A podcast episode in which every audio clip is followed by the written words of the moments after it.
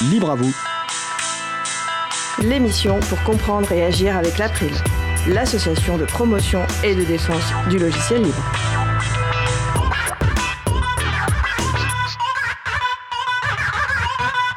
Bonjour à toutes, bonjour à tous. Collectivité et logiciel libre avec Claudine Chassagne, adjointe au maire de la commune de Saint-Martin-d'Uriage. Ce sera le sujet principal de l'émission du jour. Avec également au programme la chronique de Noémie Berger sur l'invalidation du Privacy Shield et aussi la chronique de Jean-Christophe Becquet sur Césamat et les ressources pédagogiques libres. Nous allons parler de tout ça dans l'émission du jour. Vous êtes sur la radio Cause Commune, la voix des possibles, 93.fm et en DAB+, en Ile-de-France et partout dans le monde sur le site causecommune.fm. Soyez les bienvenus pour cette nouvelle édition de Libre à vous, l'émission pour comprendre et agir avec l'April, l'association de promotion et de défense du logiciel libre. Je suis Frédéric Couget, le délégué général de l'April. Le site web de l'April, c'est april.org et vous pouvez y trouver une page consacrée à l'émission avec tous les liens et références utiles. Nous sommes mardi 22 septembre 2020, nous diffusons en direct, mais vous écoutez peut-être une rediffusion ou un podcast. À la réalisation de l'émission aujourd'hui, Patrick Creusot. Bonjour Patrick. Bonjour Fred et bonjour aux auditeurs. Si vous souhaitez réagir, poser une question pendant ce direct, n'hésitez pas à vous connecter sur le site web de la radio. Pour cela, rendez-vous sur le site causecommune.fm. Vous cliquez sur chat et vous nous retrouvez sur le salon dédié à l'émission. Nous vous souhaitons une excellente écoute. Et on va passer, non, on va commencer par un petit quiz. Je vous donnerai les réponses en fin d'émission, mais vous pouvez proposer les réponses soit sur le salon web de la radio, sur le chat, soit euh, sur les réseaux sociaux. Donc la question est le groupe de travail sensibilisation de l'April se réunit actuellement à distance chaque jeudi soir. Quel outil libre de visioconférence ce groupe utilise? On a déjà parlé de cet outil dans Libre à vous et on a même déjà fait l'interview de son auteur. Je vous donnerai la réponse en cours d'émission, n'hésitez pas à proposer des réponses. Tout de suite, place au premier sujet.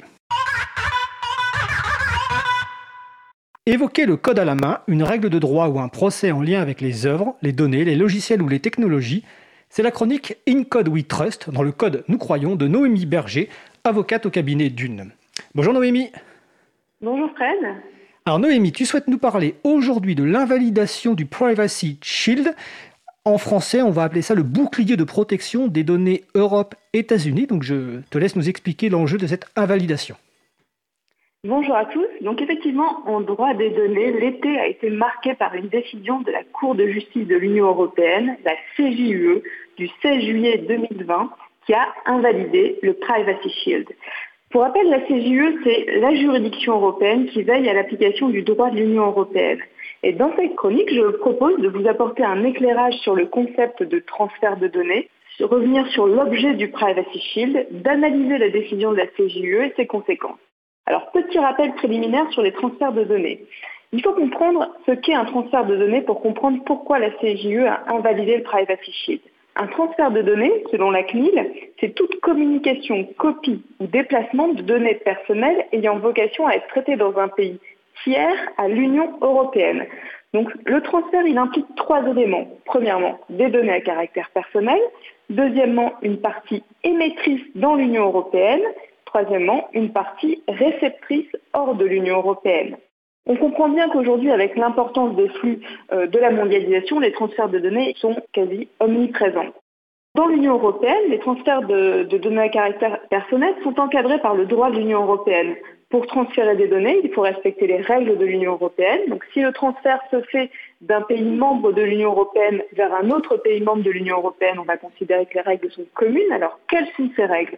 Eh bien, euh, avant 2018, on avait une directive de 1995 qui s'appliquait, et depuis le 25 mai 2018, eh bien, euh, c'est le règlement général sur la protection des données qui s'applique et qui, vise à encadrer les transferts de données. Le principe, c'est l'interdiction euh, des transferts de données à caractère personnel vers des États non membres de l'Union européenne. Pourquoi cette interdiction? L'objectif, c'est d'empêcher que le niveau de protection des personnes physiques garanti par le RGPD, le Règlement général sur la protection des données, ne soit compromis. Et qu'est-ce qui va permettre de garantir ce niveau de protection? Eh bien, s'il y a une protection, s'il y a une interdiction de principe, dans les faits, on sait très bien qu'il existe des transferts de données hors de l'Union européenne. Pourquoi? Parce que le RGPD prévoit un certain nombre de mécanismes qui viennent normalement garantir euh, le fait que euh, les règles du droit des données sont respectées. On a donc différents mécanismes, outils, dispositifs qui sont là pour garantir le respect du droit de l'Union européenne dans les transferts. Ces différents mécanismes, outils, peuvent être une décision d'adéquation de la Commission européenne qui concerne certains pays qui assurent un niveau de protection adéquat. Donc là, c'est la Commission européenne qui va, dans une décision, motiver, indiquer quels sont les pays qui assurent un niveau de protection adéquat et dans ce cas-là, il peut y avoir un transfert vers ces pays. On peut aussi avoir des outils qu'on appelle des clauses contractuelles qui sont en fait dans le cadre d'une relation où on a euh, un importateur et un exportateur qui sont euh, dans l'un dans l'Union européenne et l'autre euh, en dehors de l'Union européenne, eh bien, ils sont unis par un contrat qui va les lier. Et dans ce contrat, on a ces clauses contractuelles qui viennent encadrer strictement le transfert. On a également des transferts qui peuvent être fondés sur un mécanisme de certification ou un code de conduite qui sont des documents qui sont approuvés par les autorités de contrôle, dans lesquels on a des engagements d'appliquer des garanties appropriées. On a également un mécanisme qui s'appelle les règles internes d'entreprise, les BCR, qui constituent en fait une politique de protection des données intra-groupe lorsqu'il y a des sociétés qui sont dans des cas dans l'Union européenne avec d'autres sociétés qui sont hors de l'Union européenne. Et enfin, nous avons la possibilité des transferts qui sont euh, justifiés, autorisés par un texte juridique. Alors, ce qu'il faut aussi savoir, c'est que le RGPD prévoit des à cette interdiction de principe du transfert, qui sont des exceptions très strictes, qui ne sont pas prévues par les mécanismes que je viens de vous présenter, mais qui permettent de contourner euh, l'interdiction dans des cas très exceptionnels. Donc c'est pour ça que je ne vais pas entrer dans les détails parce que pour comprendre le privacy shield, vous aviez besoin de comprendre euh, qu'on vous expose les différents mécanismes, mais ce n'est pas nécessaire d'aller dans, dans les exceptions qui sont quand même très très spécifiques. Le privacy shield, comment a-t-il vu le jour et pourquoi? Lorsque j'expliquais que certains transferts sont fondés sur une décision d'adéquation de la Commission européenne, eh bien, le Privacy Shield répond à ce critère. C'est-à-dire qu'il va concerner les relations entre les États-Unis et l'Europe. Donc, pour tous les transferts qui euh, avaient lieu entre les États-Unis et l'Europe, on visait le Privacy Shield, le bouclier de protection des données. Avant cela, historiquement, le département du commerce américain, en concertation avec la Commission européenne, avait instauré un accord qu'on appelait le Safe Harbor. Eh bien, euh, ce Safe Harbor, il a été invalidé déjà en 2015 par la CJUE et à la suite de cette invalidation, il a fallu prendre une autre décision d'adéquation pour permettre de nouveau les transferts euh, de l'Union européenne vers les États-Unis. Et c'est c'est pour cela que la Commission européenne et le gouvernement des États-Unis ont préparé ce nouvel accord qui était le Privacy Shield, qui est un mécanisme qui a été mis en place le 12 juillet 2016, euh, qui en fait permet de garantir aux citoyens de l'Union européenne un niveau de protection équivalent à celui de l'Union européenne lorsque leurs données sont communiquées vers des entreprises aux États-Unis. Comment fonctionne le Privacy Shield? Eh bien, c'était un mécanisme d'auto-certification les entreprises américaines se déclaraient conformes à ces principes. Elles étaient donc inscrites sur une liste qu'on pouvait, d'ailleurs toujours consulter sur, Internet. Et on y voyait donc euh, la liste des entreprises qui étaient certifiées. Euh, les États-Unis avaient assuré à la Commission européenne qu'ils allaient euh, procéder à des mesures de contrôle efficaces pour contrôler les entreprises américaines et éventuellement sanctionner en cas de non-respect de la réglementation de l'Union européenne pouvant même aller jusqu'à la suppression de leur nom dans la liste. La différence avec le Safe Harbor, c'est que euh, le Privacy Shield était censé apporter plus de garanties, plus de reconnaissance des droits individuels pour les citoyens. Euh, il devait également empêcher, restreindre l'accès du gouvernement américain aux données à caractère personnel. Et on a eu, au moment du Privacy Shield, de nombreux acteurs qui se sont euh, insurgés contre ce, cet, cet, accord euh, pour dire qu'en fait, il ne garantissait pas, il n'était pas suffisamment protecteur euh, au regard du droit de l'Union européenne. Et donc, un litige a été porté devant la CJUE, euh, qui a opposé en fait un, avocat qui était l'avocat qui avait déjà fait tomber le safe harbor, Maximilien Schrems, contre Facebook. Et à la suite donc de, cette, de ce litige porté devant la CJUE, eh bien la CJUE a rendu cette décision en juillet 2016 où elle elle annule euh, purement et simplement la décision de la Commission européenne de reconnaître une protection adéquate au Privacy Shield. Donc pour faire fonder euh, cet accord, la CJE se fonde sur deux raisons principales. Le premier, c'est que les services de renseignement américains opèrent une surveillance qui leur permet, pour des raisons de sécurité nationale et d'intérêt public, d'accéder aux données qui sont transférées depuis l'Union européenne sans limitation d'accès. Et deuxième raison qui justifie pour la CJUE le fait que le privacy ne réponde pas à la réglementation européenne, c'est qu'il n'offre pas suffisamment de droits de recours effectifs aux personnes euh, qu'il est censé protéger. Et donc, considérant que euh, le Privacy Shield ne répond pas à ces exigences, la CJUE le rend invalide. La conséquence, c'est que le Privacy Shield aujourd'hui ne peut plus servir de fondement à un transfert de données à caractère personnel vers les États-Unis.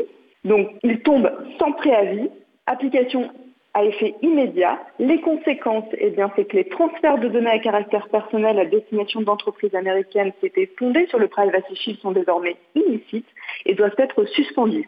Donc la décision est quand même très importante, euh, elle a vraiment des impacts forts, donc ce qui signifie que les transferts peuvent se faire, mais il faut un autre mécanisme que le Privacy Shield pour les justifier. Donc non, il n'est pas impossible aujourd'hui de transférer des données vers les États-Unis, mais c'est sous condition. Il faut donc faire une analyse au cas par cas pour déterminer si les garanties qui sont proposées par un importateur implanté dans un pays tiers, tel que l'Union européenne, eh bien, ces garanties soient suffisantes.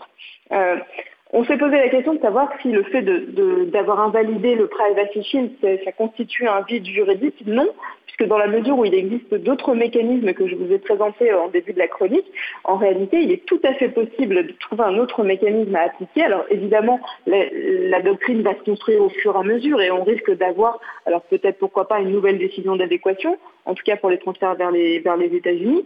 Mais euh, le Comité européen de la protection des données, qui est l'organe qui garantit euh, l'application cohérente du RGPD dans tous les pays de l'Union européenne, est en train de travailler euh, sur, des, sur des, des explications, des, pratiques pour pouvoir remédier à cette invalidation du privacy shield. Et d'ores et déjà, le comité européen a indiqué que les, les, les, sociétés qui souhaitaient faire de tels transferts pouvaient mettre en place les clauses contractuelles, donc qui sont un des outils qui est prévu par le RGPD. Et il suffit pour cela d'adapter d'appliquer en fait les clauses contractuelles dans les contrats qu'on conclut avec, euh, avec un sous-traitant par exemple qui sera à l'étranger. Donc en pratique, pour les sociétés qui sont concernées, qu'elles soient des sociétés sur le territoire de l'Union européenne ou en dehors de l'Union européenne, ce qu'il faut, c'est évidemment lister les flux, euh, lister les, sous-traitants aussi pour voir euh, dans quelles conditions ils vont euh, transférer les données à caractère personnel, regarder les contrats.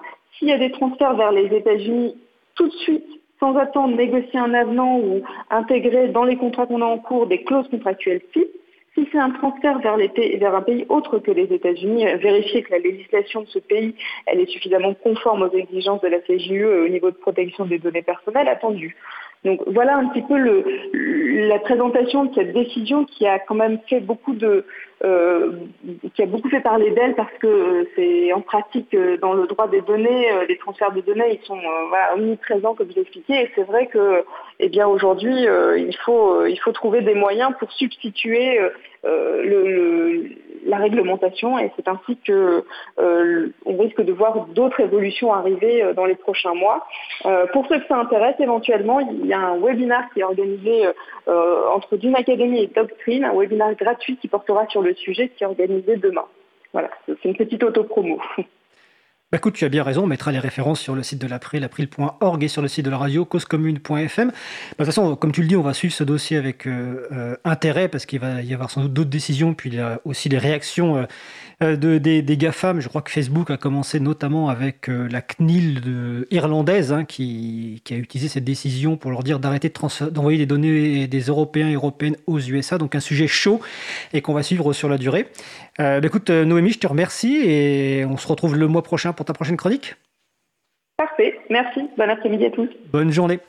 On va faire une pause musicale. Aujourd'hui, notre programmateur musical Eric Frodin du site Au bout du fil, au bout du fil.com, va nous faire voyager au Japon grâce à l'artiste Peritune. On va donc écouter le premier morceau euh, qui s'appelle Harvest 6 par Peritune. On se retrouve juste après. Belle journée à l'écoute de Cause Commune, la voix des possibles. Cause Commune 93.1 Nous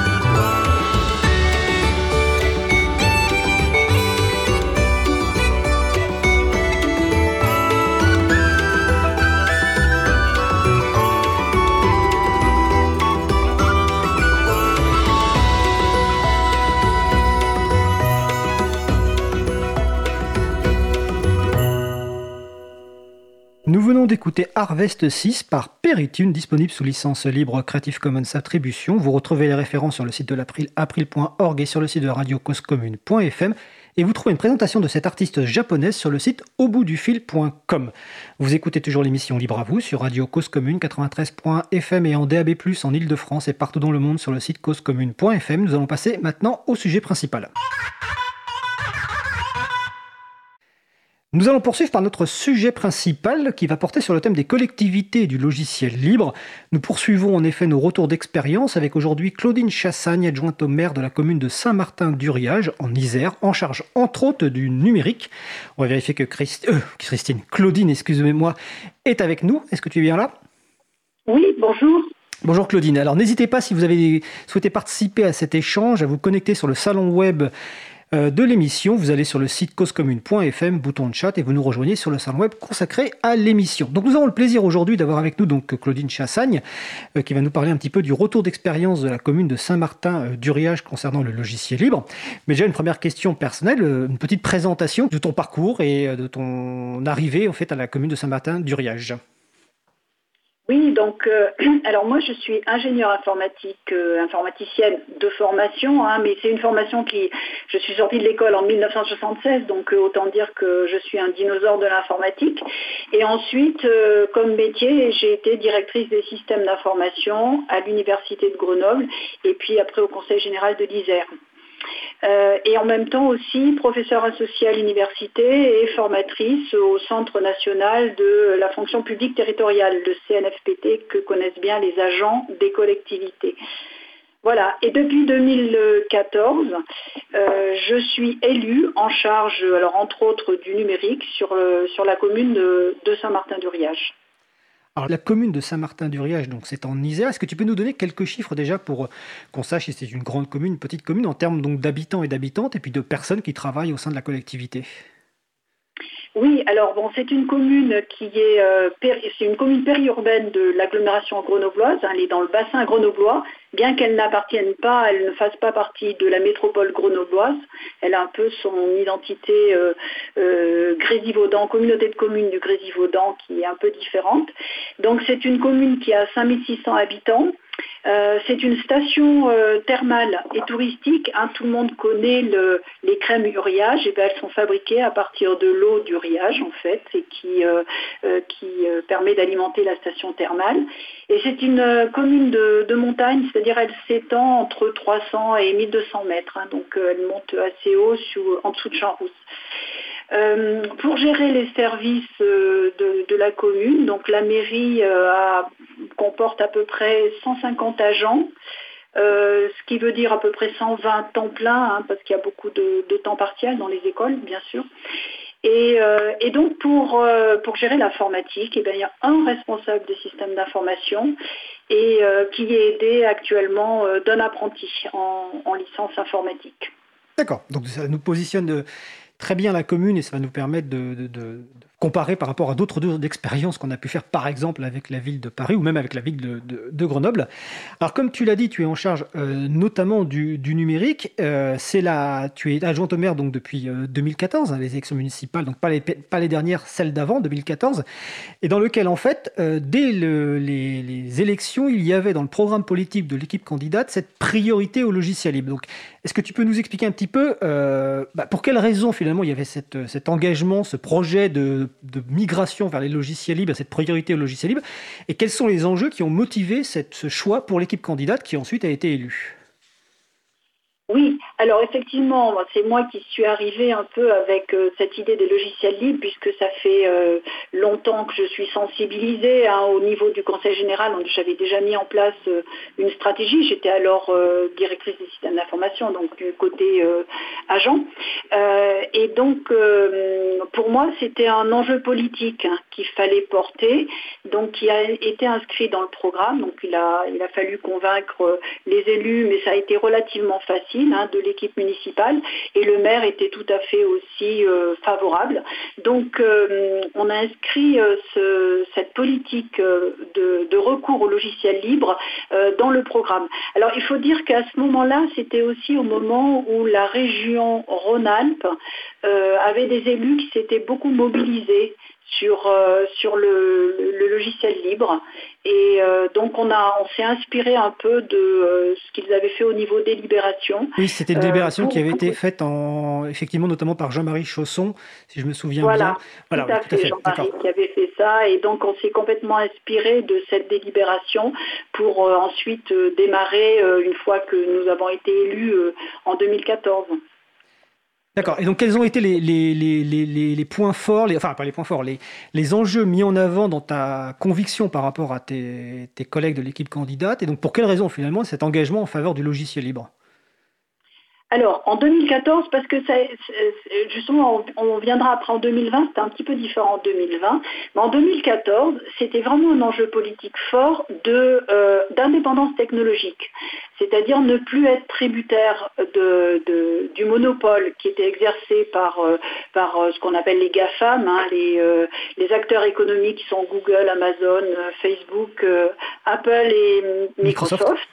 Donc c'était pour acquérir une indépendance technologique euh, vis-à-vis de ces acteurs, alors euh, à la fois par rapport à la protection des données et au risque d'exploitation des données, euh, et à la fois par rapport aussi notre système d'information parce que on, était quand même pieds et poings liés avec Microsoft. Donc il y avait cette idée cet enjeu politique très fort au départ de reprendre la maîtrise de nos logiciels et de nos données.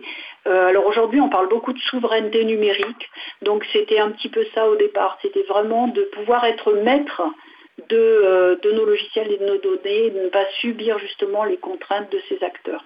Et donc, et, les contraintes, et les, choix que finalement ces acteurs vous imposent au détriment de vos propres choix politiques ou de choix de l'intérêt général, en fait. C'est ça? Voilà, tout à fait. Tout à fait. Et on voit bien, on voit bien un petit peu les dérives aujourd'hui parce que bah, typiquement par euh, le marché de, l'éducation nationale qui est obligé justement euh, de poursuivre dans cette lancée par rapport à, l'acteur actuel qui est Microsoft parce que euh, c'est très très difficile de, reprendre la main et donc voilà, c'est une, c'est une comment dire, une dépendance euh, qui a pas mal d'impact au niveau euh, politique, au niveau technique, au niveau sociétal pour moi. Oui, on a déjà parlé plusieurs fois dans l'émission et on, renverra notamment les auditeurs et auditrices au cas de l'éducation nationale et aussi au cas encore plus emblématique de la, du ministère de la Défense avec son fameux contrat open bar Microsoft Défense qui a été créé, signé, si je me souviens bien, en 2009 et qui est toujours actif car renouvelé tous les quatre ans et parce que le ministère de la Défense n'a pas le temps de se sortir de ce piège Microsoft. Donc ça c'est le premier point, on va dire, donc souveraineté, euh, reprise, euh, reprendre la maîtrise des logiciels et des données. Euh, il y a aussi un point sans doute qui, a, qui a joué, c'est la partie peut-être mutualisation, parce que dans le logiciel libre et les collectivités, souvent on apporte l'aspect économique sous la forme de la mutualisation entre communes. Donc est-ce que ça a été un argument que tu as mis en avant, que l'équipe candidate a mis en avant?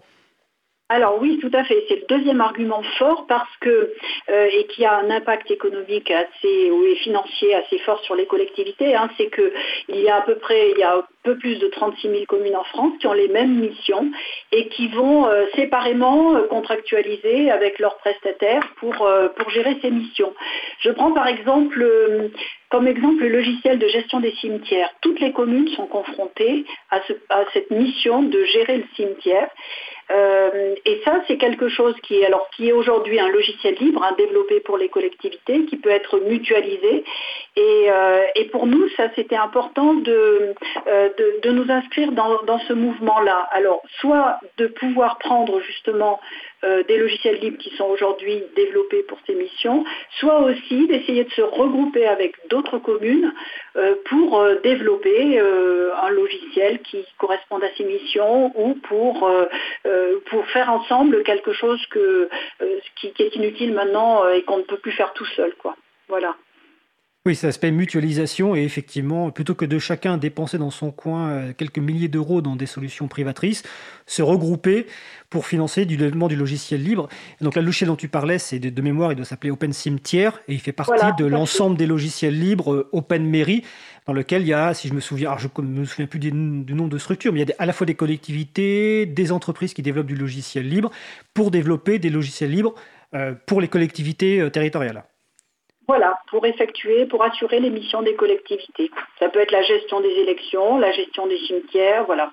Et, euh, donc les collectivités peuvent prendre ces, euh, ces logiciels puisqu'ils sont libres, les choisir, et puis après éventuellement soit mettre en concurrence un prestataire pour la maintenance, soit, euh, soit le, faire en régie. Voilà. D'accord. ce qu'on appelle en régie, c'est qu'en fait une société externe délègue du personnel dans la collectivité à temps plein pendant plusieurs mois pour euh, travailler sur le système d'information. C'est bien ça? Alors ça, c'est dans les grandes collectivités. Dans les petites collectivités, ce qu'on appelle en régie, en ah, général, c'est qu'on a un agent et c'est lui qui le fait. Quoi. Ah d'accord, ok, alors ça n'a rien à voir. Donc j'ai bien fait de poser la question. Mais ça dépend de quel point de vue on se place. C'est vrai que c'est, euh, y, a deux univers un peu différents entre les grandes collectivités et les petites collectivités. Oui, tout à fait. Euh, dans la préparation, tu m'as parlé aussi d'un autre argument qui est l'aspect euh, sociétal, la coopération et la réutilisation. Est-ce que tu peux nous expliquer un petit peu euh, cet enjeu? Alors oui, parce que en fait, jusque-là, on, gère des projets d'une façon assez classique, c'est-à-dire on définit les besoins, on passe un marché, et puis après ça correspond plus ou moins et on adapte sur le terrain. Et là, ce que nous, nous souhaitions faire justement et que les logiciels libres nous permettent de le faire, c'est d'associer d'autres acteurs, par exemple à la définition des besoins. Je prends par exemple le portail famille pour les usagers. Euh, à ce moment-là, c'est travailler avec les usagers pour définir les besoins avec eux, mais travailler aussi avec d'autres acteurs qui peuvent être des experts ou des entreprises, et pour essayer de, définir des besoins et de coller au mieux à ce qu'on veut faire, et après, euh, éventuellement, le faire développer. Euh, et ça, c'est les logiciels libres nous permettent de le faire. bon, aujourd'hui, on n'est pas encore arrivé. On a, on a ce projet, hein, effectivement, de, de travailler comme ça, euh, mais ça implique euh, de, gros changements hein, au, niveau de, au niveau des agents puis au niveau des élus. Et euh, donc là, c'est un travail un petit peu de longue haleine pour essayer de mettre tout ça en place. Mais c'est effectivement cet enjeu de, travailler avec des nouvelles méthodes qu'on appelle l'innovation ouverte et qui nous permettent de, de mettre des projets au point petit à petit. Quoi avec les usagers et avec, les, avec d'autres acteurs. Sous une forme avec d'autres communes. Sous une forme, quand tu parles petit à petit, sous une forme d'agilité, comme on a pu déjà l'évoquer Voilà, tout à fait, avec des méthodes agiles. Euh, tout à fait, ces méthodes agiles et innovation ouverte, c'est-à-dire on associe d'autres acteurs et, euh, et on, on, a des, des, méthodes à petits pas qui nous permettent d'avancer, de construire progressivement voilà, de, les besoins. En fait, c'est pour impliquer les personnes utilisatrices de vos logiciels ou en tout cas de vos solutions pour permettre finalement qu'elles correspondent à ce qui est vraiment attendu plutôt que de livrer quelque chose qui finalement ne correspond pas à ce qui est attendu parce qu'on n'a pas pris en compte les besoins des, habitants et des habitantes. C'est bien ça? Tout à fait. D'accord. C'est exactement ça. Alors sur l'agilité, je renvoie aussi un podcast de l'émission Libre à vous. Je ne sais plus quelle date c'était, mais vous allez sur causecommune.fm et vous trouverez ça avec Alexis Monville. Euh, donc on a parlé donc politique, économique avec la mutualisation, sociétale, euh, mais souvent aussi il y a une raison qui est, euh, mise en avant, c'est la raison technique. Et on parle souvent de termes comme l'interopérabilité, les formats ouverts. Est-ce que ça a été un critère de, de choix? Ah ben complètement, parce que justement, ce qu'on cherchait à faire, c'était de construire un système d'information qui ne soit pas une boîte noire, qui ne soit pas constitué de boîtes noires, mais qui soit constitué de modules euh, qui puissent communiquer entre eux. C'est-à-dire que euh, l'idée, c'était d'éviter ce qu'on appelle le plat de spaghetti, c'est-à-dire qu'on met des boîtes noires et après, lorsqu'on veut les faire communiquer, on développe des interfaces entre ces boîtes noires et finalement, on arrive à des tas d'interfaces et à un plat de spaghetti. Et euh, donc, du coup, ce qu'on cherchait à faire, c'était effectivement d'avoir un système d'information qui soit construit par module, qui puisse communiquer entre eux. Et qui dit communiquer entre eux disent qu'ils parlent le même langage, c'est-à-dire qu'ils ils répondent euh, au format ouvert, c'est-à-dire ce qui va permettre de, euh, communiquer euh, entre eux. Hein, je prends toujours l'exemple de, des prises électriques. C'était aujourd'hui les prises électriques, bon, on peut aller n'importe où et on branche sa prise et ça marche. Donc on parle le même langage. Et dans le système d'information, c'était un peu ce qu'on cherchait à faire. Et pour ça, ben, on avait besoin de reposer sur de la normalisation et des formats ouverts. Et c'est effectivement l'enjeu technique qui a été assez important avec l'enjeu politique au début c'est-à-dire d'essayer euh, de, d'urbaniser ce système d'information. Voilà. D'accord. Donc on a bien compris ces, quatre grands enjeux, hein, politique, économique, mutualisation, sociétal et puis euh, technique. Donc ça c'est en 2014, donc avec une délibération qui indique le recours à la priorité au, logiciel libre. Donc euh, est-ce qu'il y a eu un soutien de l'équipe candidate? Visiblement oui, vu que c'était dans la, feuille de route quelque part de, l'équipe candidate. Mais est-ce qu'au niveau euh, des gens qui travaillaient pour la collectivité, donc tu as parlé tout à l'heure du directeur des systèmes d'information et on, peut aussi penser au directeur, alors je ne sais pas si vous, si vous avez un directeur général ou quelque chose comme ça, est-ce qu'au niveau voilà, des, des, gens qui travaillent dans la collectivité, comment ça a été accueilli cette annonce de on va migrer progressivement vers le logiciel libre? Alors, d'abord, euh, le, technicien qui était en place avait déjà mis en place des, petits logiciels libres. Souvent, c'est le cas dans les collectivités, dans les petites communes. Il y a des petits bouts de logiciels libres qui sont un peu la volonté du technicien informatique, en fait. Donc, nous, on était dans ce cas-là, euh, sauf que ce technicien est, parti euh, peu de temps après parce que justement, il en avait assez de ne pas avoir de soutien politique. Donc, il est parti au mauvais moment, mais tant pis. Et donc, on a recruté un, un technicien donc, qui est devenu notre RSI, qui ne connaissait rien du tout du logiciel. RSI, c'est quoi RSI qui a vraiment joué le jeu, c'est-à-dire euh, qui, a, qui s'est impliqué complètement et puis, euh, et puis qui s'est investi là-dedans et qui est devenu vraiment une force de proposition au niveau technique. Euh, voilà, donc et pourtant il n'y connaissait rien au départ. Et, le, et pareil pour le, la direction générale des services, euh, c'est pareil, ils sont, ils ont, il a soutenu. Alors là aussi, c'est pareil. On a eu d'abord une DGS qui soutenait le projet, puis après qui est parti, un DGS qui est arrivé et qui a et qui lui aussi euh, a soutenu le projet. Et ça, c'est vraiment important. Je pense que ce, je dis toujours, c'est un, un, tabouret à trois pieds ou à quatre pieds, ça dépend euh, l'importance de la collectivité. Mais ce qui est important, c'est d'avoir un élu euh, qui porte le programme et de préférence euh, un élu soutenu par le maire, euh, le DGS et le DSI ou le RSI. Il faut vraiment qu'il y ait ces, trois, ces trois soutiens pour que ça fonctionne dans le temps et dans la durée et que, et que ça s'essouffle pas. Parce que souvent on a des techniciens, comme je le disais, mais souvent ça s'essouffle parce que c'est pas relayé par l'administration. Par D'accord. On va rappeler que DGS, donc euh, la Direction Générale des Services, et RSI, je suppose que c'est responsable du système d'information Oui. D'accord. Nous, on appelle RSI parce que. Mais c'est un DSI. Mais sauf qu'il est tout seul. Voilà, c'est pour ça. je, comprends qu'effectivement, euh, diriger une structure où il est tout seul, bon, des fois, c'est compliqué de se diriger tout seul. Mais bon. Mais c'est important de noter que même quand on a une petite structure, bah, finalement, au niveau informatique, une seule personne, comme tu l'as dit, aidée par un apprenti, on peut faire un plan de migration vers le logiciel libre, quand on va, comme on va le voir ensuite dans, dans les étapes. Euh, donc toujours bon, en 2014 en tout cas au début. Tout à l'heure tu as parlé de mutualisation entre communes. Quand on parle de mutualisation dans les collectivités logicielles libres, il y a forcément le nom d'une association qui arrive sur la table. C'est l'association Adulact, donc l'association des développeurs et utilisateurs de logiciels libres dans l'administration et les collectivités territoriales. Adulact.org. Et donc est-ce que l'adhésion de Saint-Martin-d'Uriage à l'Adulact a été immédiate? Euh, Et si oui, pour quelles raisons voilà, euh, Où s'en est les relations justement entre la commune et, et alors, l'adulacte, alors je suis arrivée moi aussi avec euh, cette connaissance de l'adulacte parce que l'adulacte existe depuis 2003 et euh, donc moi j'ai participé dès le départ quand j'étais justement j'étais à ce moment-là au conseil général, j'ai participé dès, le départ au conseil d'administration. Donc euh, c'est une idée forte de, se dire qu'il y avait une association qui euh, aidait les collectivités et donc forcément il fallait y aller. Et donc c'est dans la délibération euh, politique, la délibération cadre qui a fixé le recours euh, au logiciel libre et qui en même temps a, préconisé, enfin a fait voter l'adhésion de la commune à cette association donc fin 2014, et en même temps a mis en place aussi un schéma directeur des systèmes d'information. C'est-à-dire que euh, avec, ces trois aspects-là, on rejoignait tout ce qui était euh, politique, accompagnement et puis, euh, et puis technique, stratégie. D'accord.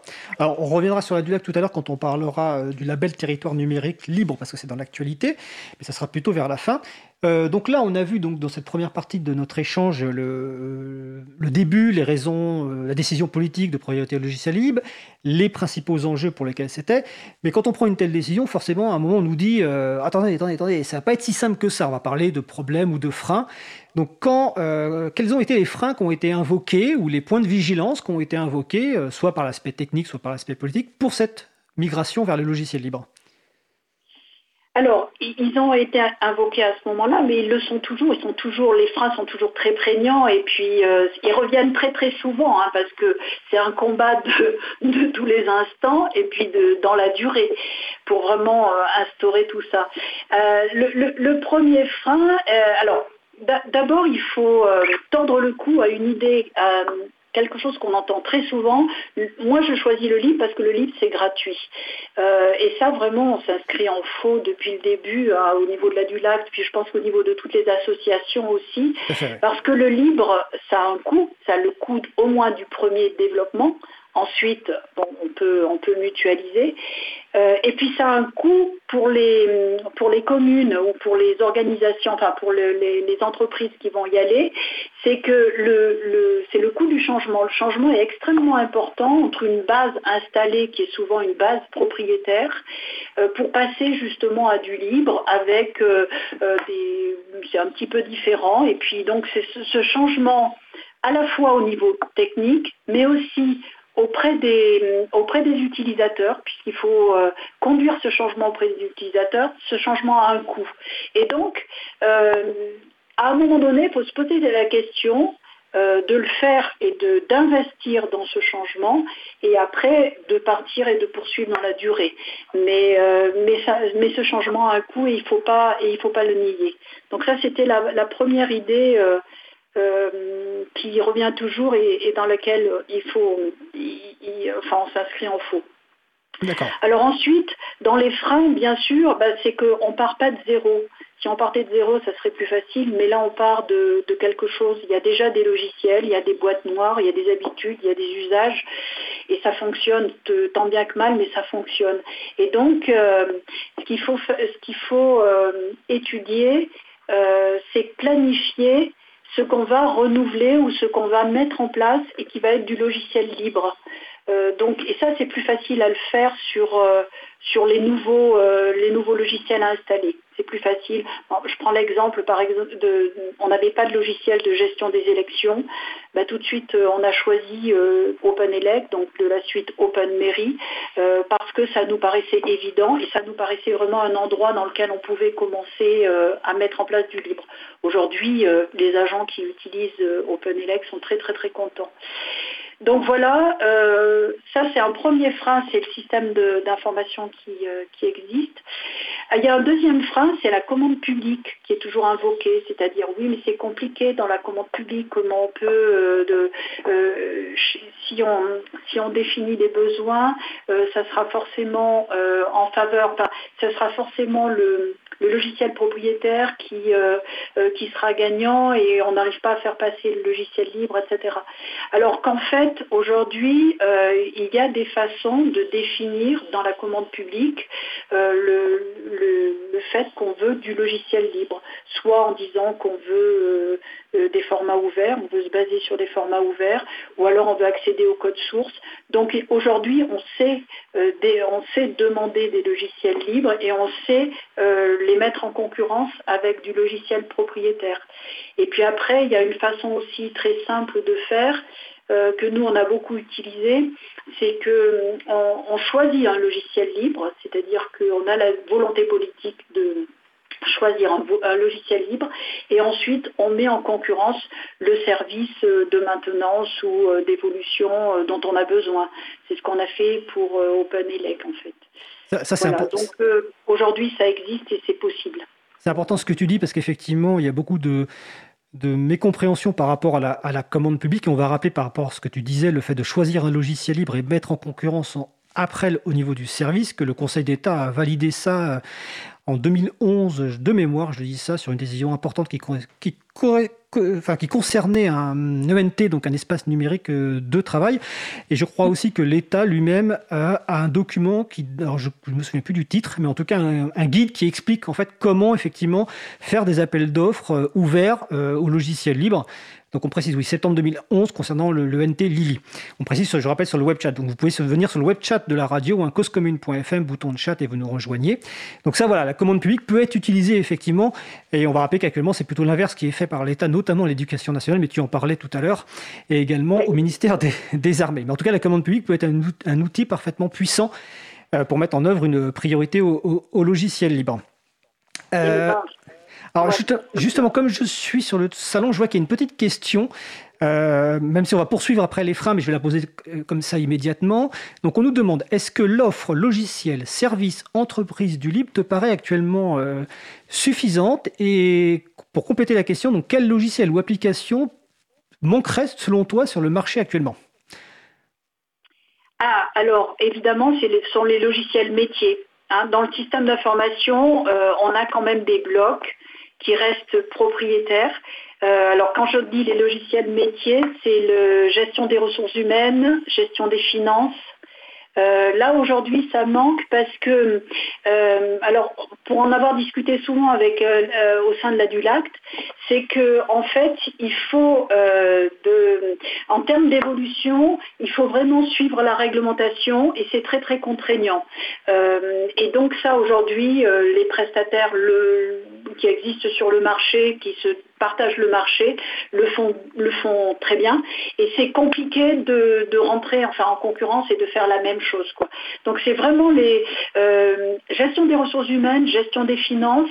Alors après, il y a des choses, par exemple, comme gestion de l'urbanisme, euh, sur lequel aujourd'hui il y a des alternatives. Il y a justement euh, Open ADS, hein, toujours de la suite Open Mairie, qui, qui est une alternative crédible justement et qui commence à s'installer dans les, dans les communes. On va juste préciser que... C'est le cas chez nous parce que, parce que chez nous, euh, euh, les gens du service urbanisme ont voulu euh, poursuivre avec leur logiciel, mais il y a des communes qui, j'en connais sur l'Isère, qui ont installé justement ce logiciel de gestion d'urbanisme. Alors, on peut juste préciser que donc OpenADS, c'est la gestion de l'autorisation du droit des sols. ADS, c'est-à-dire autorisation du droit des sols. Autorisation du droit des sols. exactement. Euh, donc voilà, je surveille s'il y a d'autres questions et on va donc continuer sur, sur les, freins.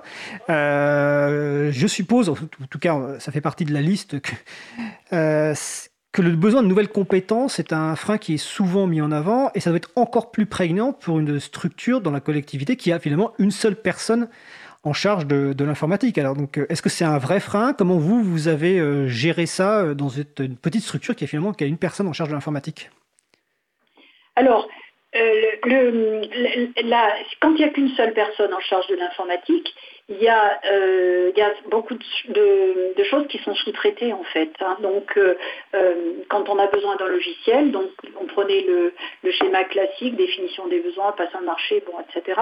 Et c'est l'informaticien qui va piloter ça. L'informaticien, il a une formation qui lui permet euh, d'appréhender ces technologies-là, mais aussi des technologies du libre. Même si maintenant dans les universités, on, forme assez peu au libre et on forme plutôt euh, au logiciel propriétaire.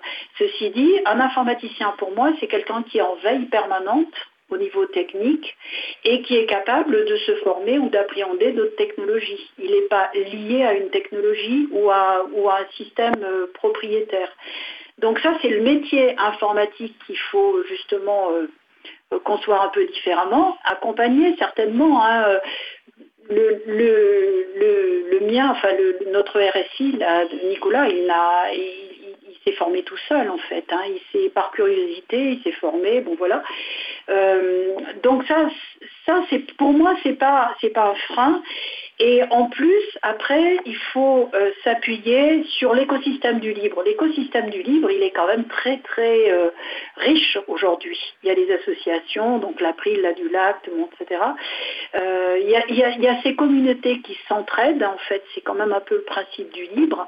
Après, il y a les entreprises du libre, il y a le Conseil national du, du logiciel libre, il y a l'État qui, lui, a pas mal avancé aussi sur des outils comme le, le SOC interministériel des logiciels libres, le, SILL. Donc euh, il y a beaucoup de choses qui existent pour euh, un informatique, pour un technicien qui euh, justement doit se former en permanence, il y, a tout ce qu'il faut. D'accord. Écoute, on va poursuivre cette très intéressante discussion et il y a des commentaires vraiment élogieux sur le salon web de la radio, mais on va faire une petite pause musicale. Donc on va continuer notre voyage au Japon euh, avec un morceau choisi encore une fois par Eric Frodin. Nous allons écouter Enchanté 3 Celesta par Péritune. On se retrouve juste après. Belle journée à l'écoute de Cause Commune, la voix des possibles. Cause Commune 93.1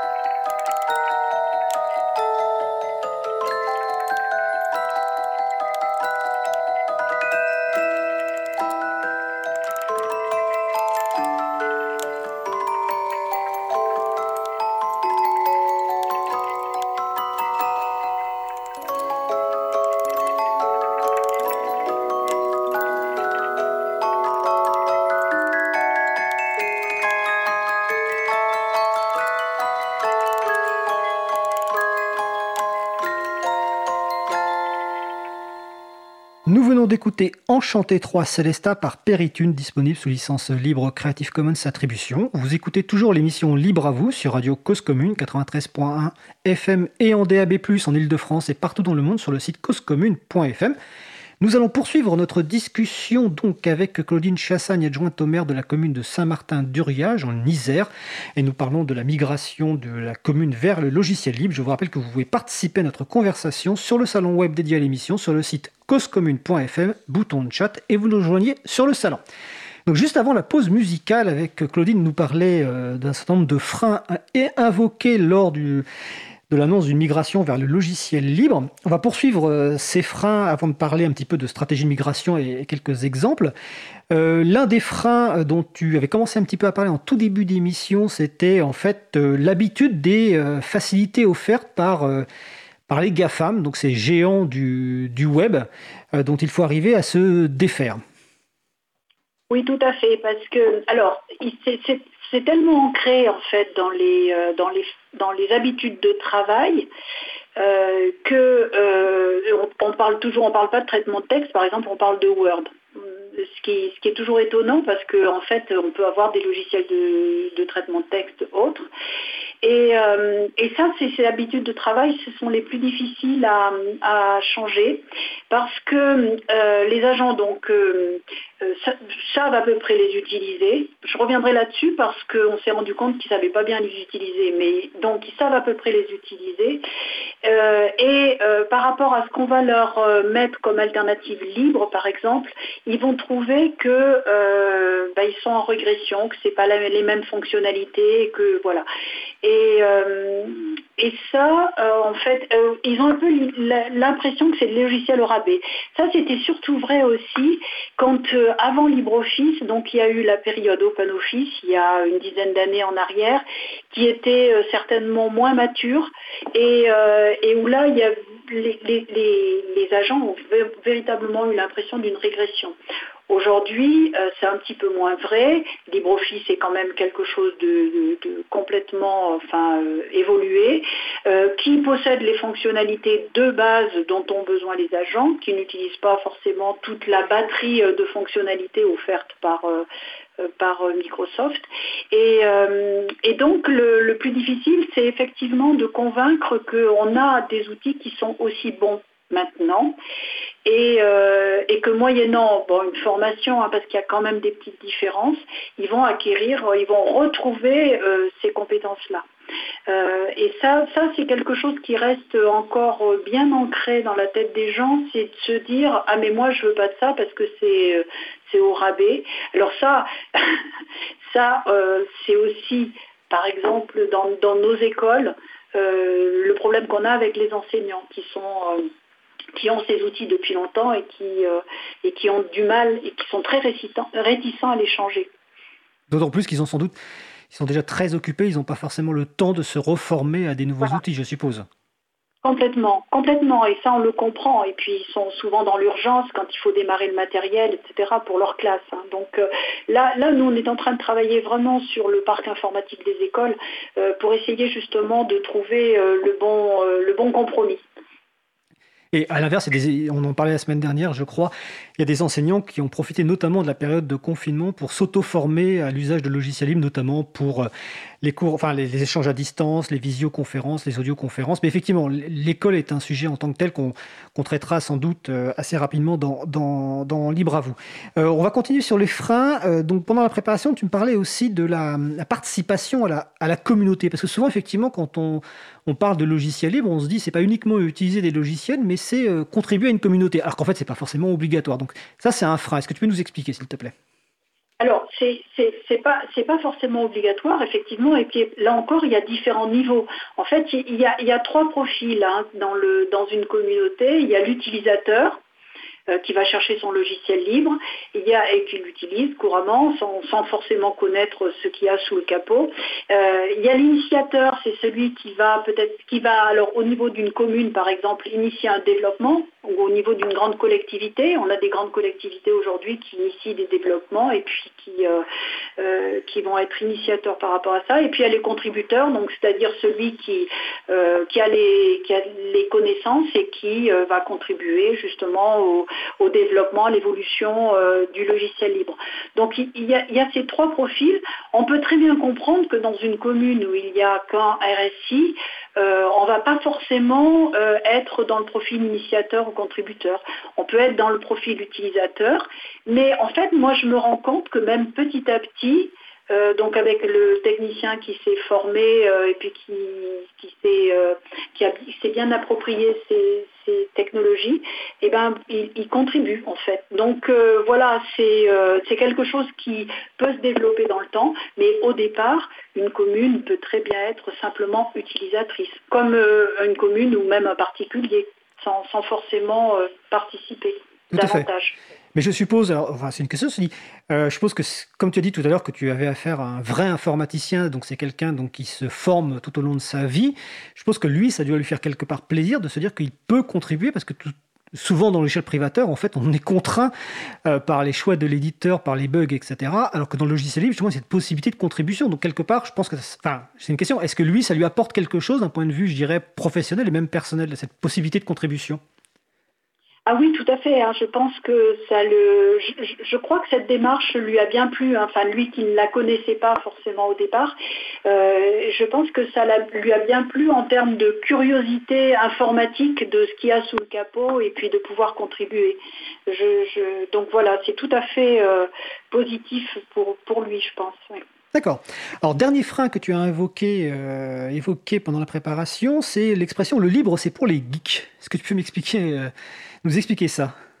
Et oui, parce que c'est vrai que le, libre, alors peut-être que là aussi, nous, au niveau des associations, il faut quand même qu'on travaille bien là-dessus parce que euh, il reste, enfin, moi je vois même au niveau de la Dulac, souvent je, le dis au sein de la Dulac, c'est que euh, quelquefois euh, on parle à des initiés et du coup, euh, ça, écarte un petit peu les volontés euh, d'aller dans, ce modèle-là, qui est un modèle pas du tout, enfin pas forcément technologique, mais qui est un modèle politique pour moi. Euh, donc, donc je pense qu'il faut, il faut qu'on, fasse un bout de chemin, à la fois du côté des associations pour essayer d'attirer beaucoup plus de monde dans ce modèle-là. et puis après, bon, aujourd'hui, c'est ce que je disais tout à l'heure, c'est que il y a beaucoup de vulgarisation qui a été faite, hein, mais je pense euh, à l'April, à toutes ces associations où il y a énormément d'informations sur le site pour tout le monde. Et, euh, puis il y a des accompagnements même pour les associations, pour, le, pour les habitants, je pense euh, aux, ce qu'on appelle les chatons, hein, les hébergeurs alternatifs. Euh, toutes les associations comme Colibri, etc., qui essayent justement, qui font tout ce travail d'accompagnement. Euh, le, CNFPT, donc le, Centre national pour la fonction publique territoriale, a inscrit, maintenant inscrit des formations logicielles libres. Euh, il y a le label justement territoire numérique libre pour faire connaître les communes qui, qui se sont lancées et puis qui, qui mettent petit à petit ce mouvement en marche. donc en fait, c'est c'est quelque chose qui n'est plus réservé euh, euh, qu'aux geeks, je pense, qui est en train de se démocratiser, euh, qui va bien avec le changement de comportement qu'on appelle un peu nos voeux par rapport à la transition actuellement. Donc je trouve qu'on est dans une, période tout à fait propice pour aller plus loin. mais c'est vrai que ça reste encore, alors au niveau professionnel, hein, dans les entreprises ou dans les, ou dans les communes, ça reste encore quand même quelque chose comme euh, réservé aux geeks. Quoi. Et voilà. Donc, euh, mais ça, petit à petit, il faut le changer. C'est en train de changer pour moi et, et on est dans la bonne période pour le faire changer. Oui, tout à fait, ça évolue. On va, on va préciser donc peut-être les sites Tout à l'heure, tu as parlé donc des, chatons, hein, ces, ces, structures qui proposent des, des, services libres et éthiques. Donc pour les retrouver, vous allez sur chatons, donc euh, c h a t o n s.org. Donc euh, vous allez retrouver tout un, groupe de structures, dont l'April et d'autres, qui proposent différents euh, services. Tu as parlé du territoire numérique libre, donc je pensais en parler à la fin, mais on va en parler tout de suite. Donc c'est un label qui permet en fait, qui est donc donné notamment par la Dulact, qui est géré par la Dulact avec d'autres structures comme l'April, le Conseil national du logiciel libre, qui permet de valoriser les activités, les initiatives logicielles libres dans les collectivités. Donc c'est un label de 1 à 5 niveaux. Et donc euh, Saint-Martin-du-Riage a pour l'instant le niveau 3 euh, sur 5. Et je précise donc que les collectivités peuvent candidater pour l'édition 2020 du, territoire, du label des territoires numériques libres jusqu'au voilà, 15 octobre 2020 à minuit. Le site web, c'est territoire-numérique-libre.org, mais vous retrouvez évidemment les références sur causecommune.fm et sur april.org. Et juste, tu parlais des, évolutions, euh, juste un, une petite anecdote personnelle, je dois faire bientôt une, une téléconsultation avec un médecin et j'ai eu l'agréable surprise que le médecin me propose d'utiliser Jitsi Meet, donc un logiciel libre de visioconférence. Et on a reçu euh, l'auteur, le créateur dans Libre à vous, donc j'étais très content euh, que cette personne, avec et en plus avec les arguments de données personnelles, etc. Voilà. Donc voilà, c'était un petit point euh, perso. Donc là, il nous reste, je regarde, ouh le temps passe, il nous reste même pas 10 minutes. Donc on a vu les, points essentiels qui ont expliqué les enjeux, en tout cas importants, sur la migration, les freins invoqués. Euh, tu as parlé tout à l'heure en introduction d'avancer petit à petit, petit à petit euh, dans cette migration vers le logiciel libre. Est-ce qu'on pourrait faire le, focus maintenant sur peut-être un ou deux exemples dans les 7-8 minutes qui nous restent, justement sur ce qui a été mis en place depuis 2014 oui, alors, euh, ben, en fait, j'ai pris deux exemples assez différents pour montrer que c'est pas gagnant à tous les coups, que j'explique toujours, mais c'est pas pour ça qu'il faut se désespérer et, euh, et, ne pas poursuivre. Euh, donc il y, a, ce renouvellement du logiciel de, gestion de l'urbanisme. Donc je vous ai dit pour les nouveaux euh, logiciel à mettre en place, là, il n'y a pas de souci. On choisit du libre quand le libre existe. Et, donc là, il n'y a, pas, a pas eu de problème. Donc il y a eu gestion des élections, gestion du courrier, hein, au open demande. Euh, voilà, un certain nombre de choses qu'on a pu mettre en place parce que c'était des besoins nouveaux. Après, on s'est heurté justement au renouvellement des logiciels existants. Donc euh, on, était obligé aussi de renouveler par exemple notre logiciel de gestion des finances. Donc là, il n'y a pas eu photo, on n'avait pas d'alternative libre, on est parti dans le même logiciel propriétaire. Voilà. Et alors, pour la gestion de l'urbanisme, le problème s'est posé. Donc, on a fait euh, une analyse vraiment des deux produits qui étaient, euh, qui était en, liste, c'est-à-dire celui qui était utilisé et puis qu'il fallait faire évoluer, donc qui était propriétaire, et puis OpenADS. Et, euh, et donc on a fait venir les prestataires, on a regardé, on a testé, bon, etc., avec la direction euh, de l'urbanisme, avec le service de l'urbanisme. Et puis finalement, à la fin, euh, le service de l'urbanisme a eu un petit peu peur d'aller vers de l'inconnu et euh, a préféré rester sur ce qu'il connaissait. Euh, et là, on a laissé quand même, nous, le dernier mot, donc nous, les numériques, le numérique, on a laissé le dernier mot quand même à, à la direction, au service métier et à l'élu en charge de l'urbanisme. Et là, bon, euh, on, a, on s'est pas battu contre ça. Donc, le logiciel de, de gestion d'urbanisme a été renouvelé donc au niveau logiciel propriétaire. Par contre, c'est là où moi je suis intervenue pour dire attention, que le système d'information géographique est complètement imbriqué dedans. Et à ce moment-là, il faut qu'on le sorte. Donc euh, on va en prendre un autre qui est libre, qui est euh, QGIS, donc le, logiciel QGIS. Et on va euh, faire en sorte qu'il puisse communiquer avec ce nouveau logiciel de gestion d'urbanisme, mais en même temps qu'il puisse servir à d'autres services euh, que sont les services techniques ou euh, les élus quand ils font des présentations dans cartographie, des choses comme ça. Euh, et donc ça, on a travaillé là-dessus pour dissocier les deux euh, et finalement euh, essayer d'avoir justement un système d'information euh, géographique libre, alors que ce n'était pas le cas jusque-là. Donc voilà, c'est là où je dis, il faut pas, on n'est pas gagnant à tous les coups parce que il y a quelquefois des réticences métiers qu'il faut entendre et qui sont assez prégnantes. Par contre, voir comment on peut quand même euh, en tirer parti. Et avancer un petit peu, donc là en l'occurrence avec l'installation d'un système d'information géographique libre qui est donc QGIS. Voilà. Donc ça c'est le premier exemple. Le deuxième exemple pour euh, terminer, tu voulais choisir quel exemple? Alors l'exemple, c'est la migration vers la bureautique libre. celui-là, je l'ai gardé pour la fin du mandat parce qu'en fait, il était inscrit dès le début du mandat dans le planning, mais il y avait énormément de réticences et puis il y avait toujours d'autres priorités.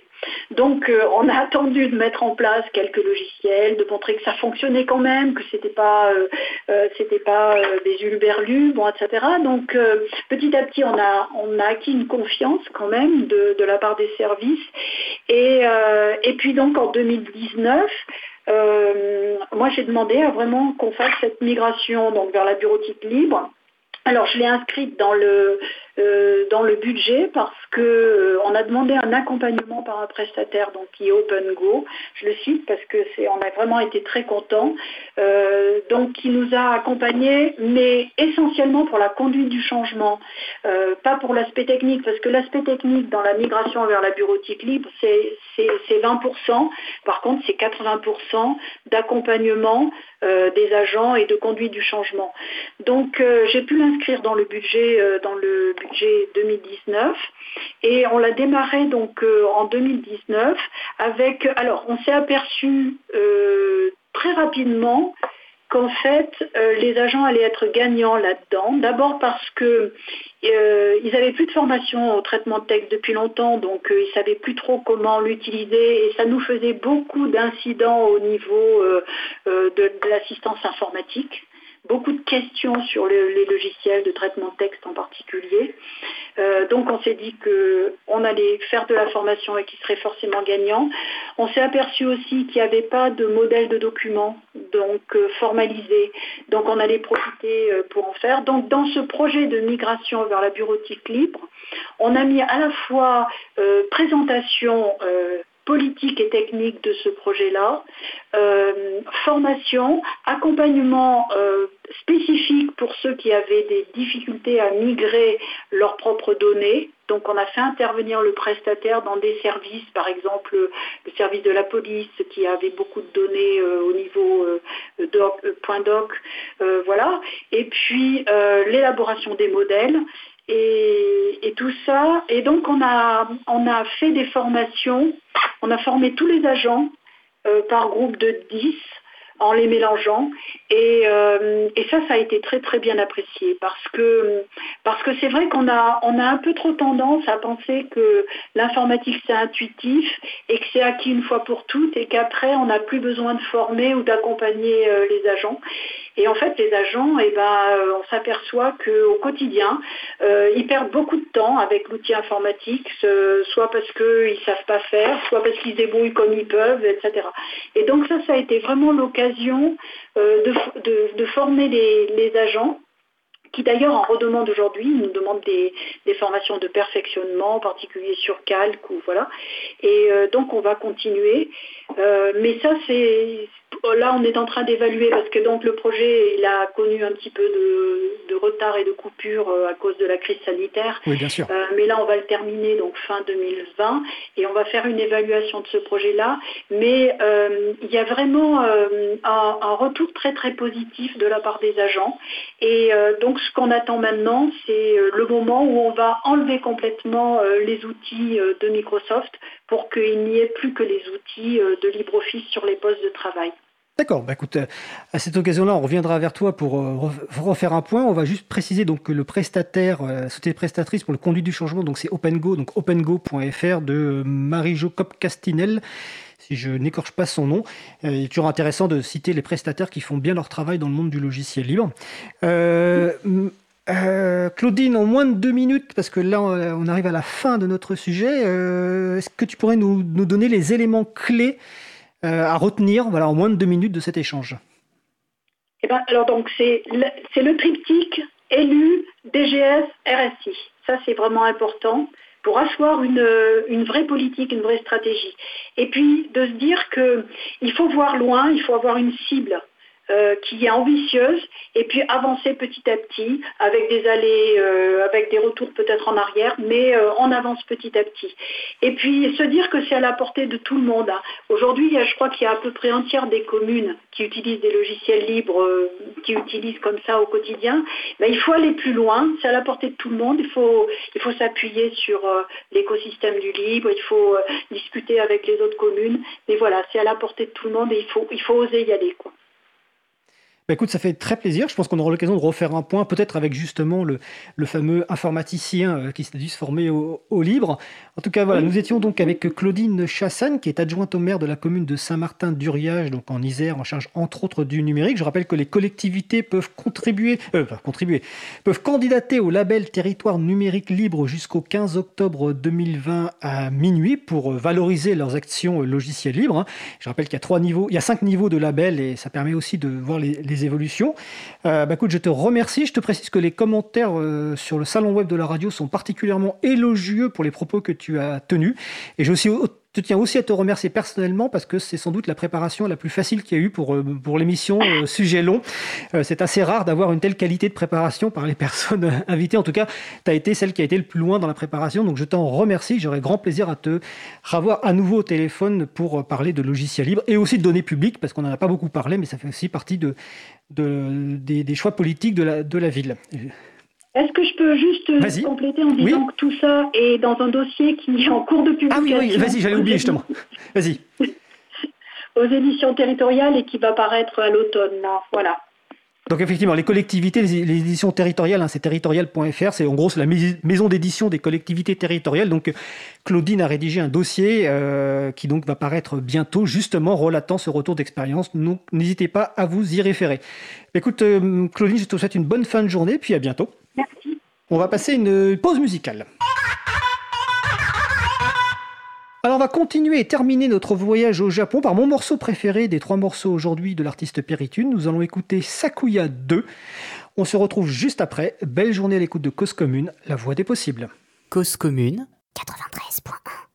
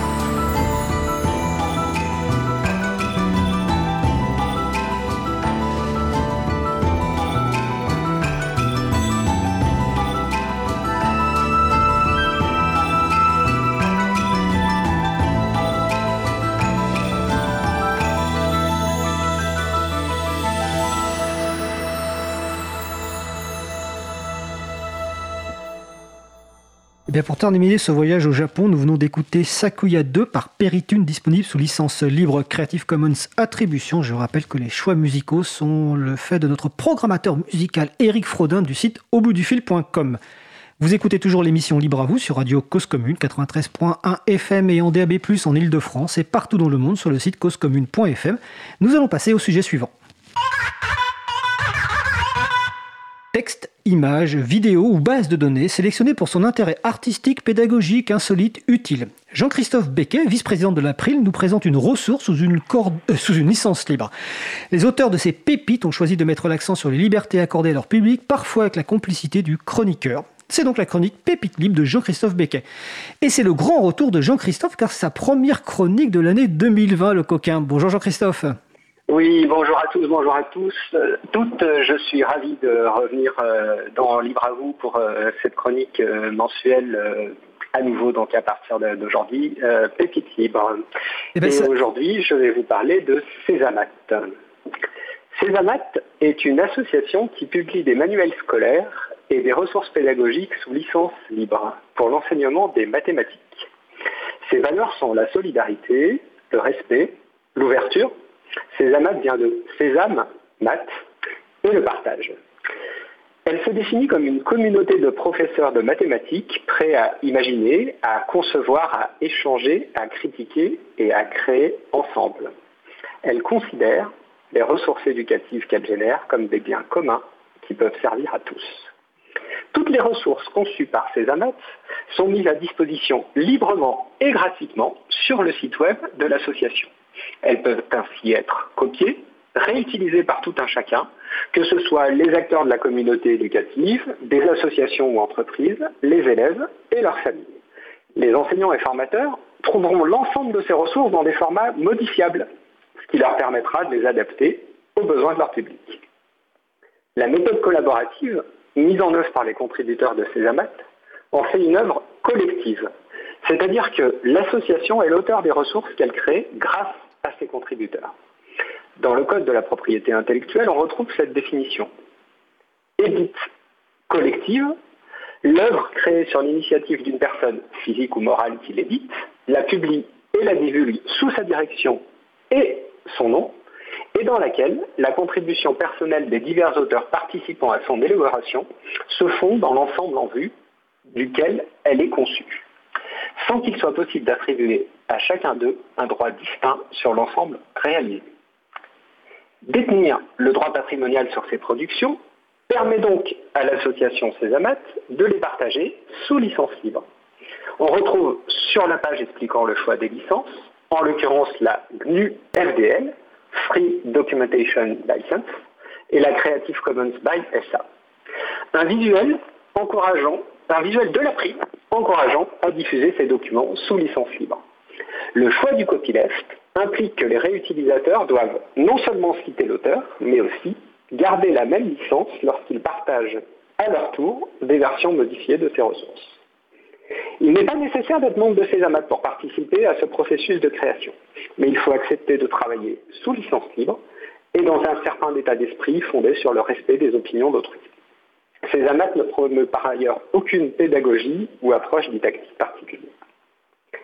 Ces amat met en place des partenariats avec des éditeurs tels que Génération 5, RES ou Maniar, qui impriment des manuels papier et en assurent la diffusion et la commercialisation. Cette démarche me semble particulièrement exemplaire. En effet, ces amas prouvent par la pratique que le photocopiage ne tue pas le livre. Les fruits du travail de ces sont très concrets. J'ai pu le constater moi-même en tant que parent lorsque mes enfants étaient au collège. Il était par exemple très pratique de pouvoir accéder librement aux supports de cours en ligne, les manuels imprimés étant réservés à l'utilisation en classe pour éviter les transports sur les dos des enfants et les oublis. On peut donc dire que le libre allège les cartables tout en garantissant aux élèves d'avoir toujours sous la main leurs outils de travail. Il existe d'autres initiatives de mutualisation de ressources pédagogiques grâce aux licences libres. Citons par exemple le site école.edulibre.org, conçu par Daniel Caillibot et animé par deux membres de l'April, Cyril Dargillier et Arnaud Champollion. Ces enseignants partagent leurs documents en français, mathématiques, histoire, géographie, sciences, technologie, TIF, art visuel, musique, langue et même EPS pour l'école élémentaire, c'est-à-dire de la petite section de maternelle au CM2. Il me semble urgent de faire connaître plus largement ces généreuses initiatives pour bouter hors de l'école les manuels numériques truffés de DRM, ces menottes numériques qui mettent sous clé les savoirs que l'école est censée transmettre à tous sans discrimination. Ben, merci Jean-Christophe. Euh, j'ai deux questions à te relayer, deux questions de Marie-Odile Morandi. La première, c'est comment faire en sorte que les enseignants d'autres disciplines adoptent les mêmes solutions que Césamat alors, euh, on peut peut-être d'abord euh, se poser la question pourquoi euh, les premiers à avoir fait ça sont les enseignants de mathématiques?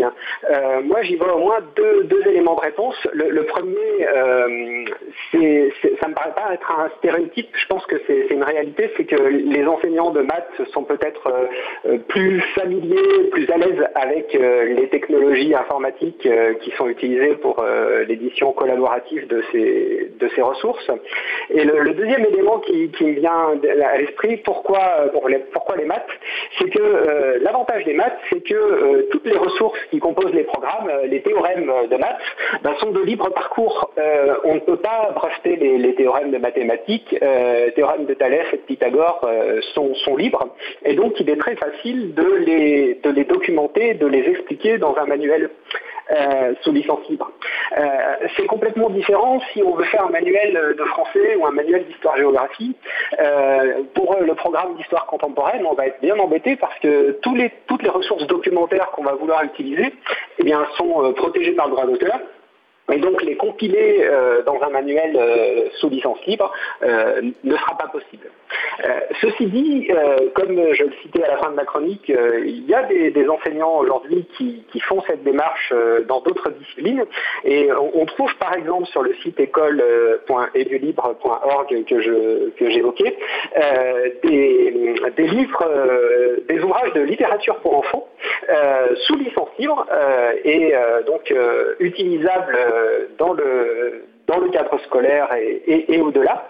Euh, mais voilà, ça, nécessite du coup une démarche euh, d'écriture à part entière, parce que bien, si on veut utiliser les grands classiques de la littérature, on est gêné par le fait que ces, ouvrages bah, sont protégés par le droit d'auteur, et cela 70 ans après la mort de l'auteur. Donc autant dire que une grande partie, la quasi-totalité de, la littérature étudiée dans les programmes scolaires euh, bah, euh, est du coup euh, inutilisable sous les libre. Après, comment convaincre des enseignants d'autres... C'était la deuxième question, vas-y. Pardon Non, c'était justement la deuxième question de Marie mais en une minute. Donc, comment les convaincre? Euh, donc euh, voilà, comment convaincre euh, ces, enseignants Je pense qu'il faut vraiment argumenter sur les vertus des licences libres, les vertus de partage, les vertus de mutualisation. Voilà, dans le cadre de ces amas, l'enseignant qui a fait le chapitre sur Thalès, eh ben, grâce à la contribution de ses collègues, il a Pythagore et il a tout le reste du programme et les quatre niveaux du collège. donc voilà, il y a cet aspect mutualisation. et c'est vrai que dans le, dans le monde enseignant, il y a encore une, une grosse crainte par rapport à l'utilisation commerciale des, ressources qui seraient libérées. Euh, je pense que les, manuels Césamat montrent que en fait euh, l'utilisation commerciale des manuels euh, c'est pas du tout un problème, au contraire c'est un atout parce que ça permet une meilleure diffusion de ces manuels, ça rend service aux élèves, aux enseignants, aux familles auxquelles sont destinés ces manuels.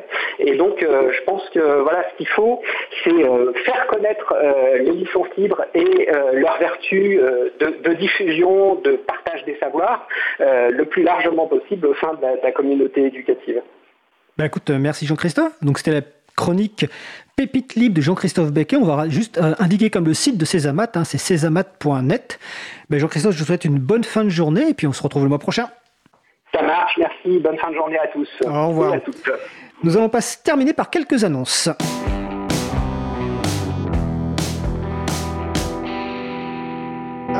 Annonce rapide parce que la fin de l'émission approche. Déjà, la réponse au quiz. Je vous disais en question, le groupe de travail sensibilisation de l'April se réunit actuellement à distance chaque jeudi soir. La question, c'est quel outil de visioconférence est utilisé? La réponse, c'est Jitsimit, dont j'ai parlé tout à l'heure d'ailleurs à titre personnel, et le site qui est utilisé en l'occurrence c'est visio.chapril.org, Chapril étant la contribution de l'April au collectif Chaton dont on a parlé dans le sujet précédent. Donc n'hésitez pas, vous aussi vous pouvez utiliser, utiliser, librement cet outil et les autres outils proposés par le Chapril, donc je rappelle chapril.org. Et la prochaine réunion du groupe de travail sensibilisation, c'est justement ce jeudi 24 septembre 2020 à partir de 18h30 à distance, donc n'hésitez pas à participer. Euh, dans les annonces, Etalab, une structure de l'État, lance une enquête sur les pratiques de publication du code source du secteur public. Ce questionnaire vous prendra 5 à 15 minutes, donc n'hésitez pas à le remplir, à le diffuser auprès euh, du secteur public. Donc toutes les références sont sur le site de l'April et sur causecommune.fm. Vous avez un certain nombre d'événements qui sont annoncés sur le site de l'agenda du libre, agendadulibre.org. Euh, je rappelle également que la radio dispose d'un répondeur, donc vous pouvez réagir à l'un des sujets de l'émission, nous poser une question ou simplement nous laisser un message. Donc n'hésitez pas à l'utiliser, le numéro du répondeur c'est le 09 72 51 55 46. Je répète 09 72 51 55 46. Et voilà pour les annonces. Je vérifie. Non, j'ai j'ai tout fait. Donc notre émission se termine. Je remercie les personnes qui ont participé à l'émission du jour. Noémie Berger, Claudine Chassagne, Jean-Christophe Becquet, aux manettes de la régie aujourd'hui pour son retour Patrick Creusot. Ça s'est bien passé Patrick? Très très bien. on rigole parce que la, prise d'antenne juste avant était, euh, on a eu quelques soucis, mais tout s'est très bien passé. Je remercie également l'équipe qui traite les podcasts Sylvain Kutzmann, Antoine, Samuel Laurent, Olivier Imbert, Olivier Grieco et le découpeur de podcasts, enfin les découpeurs de podcasts Quentin Gibaud et Christian Pierre Maumont.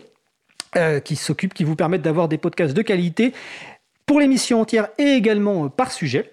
Vous retrouverez sur le site web april.org et sur le site de la radio causecommune.fm toutes les références utiles ainsi que les moyens de nous faire des retours pour indiquer ce qui vous a plu mais aussi des points d'amélioration. N'hésitez pas à faire vos remarques et questions, elles sont les bienvenues. Nous vous remercions d'avoir écouté l'émission. Si vous avez aimé cette émission, n'hésitez pas à en parler le plus possible autour de vous et faire connaître également la radio Cause Commune, la voix des possibles. La prochaine émission aura lieu en direct mardi 22 septembre 2020 à 15h30. Notre sujet principal, 22 euh, septembre, excusez-moi, 29 septembre 2020, notre sujet principal portera sur le thème du logiciel libre et de la santé et on parlera notamment du Health Data Hub, la plateforme des données de santé. L'émission sera animée par mon collègue Étienne Gonu. Nous vous, souhaitons de passer une belle fin de journée. On se retrouve en direct mardi prochain. Et d'ici là, portez-vous bien.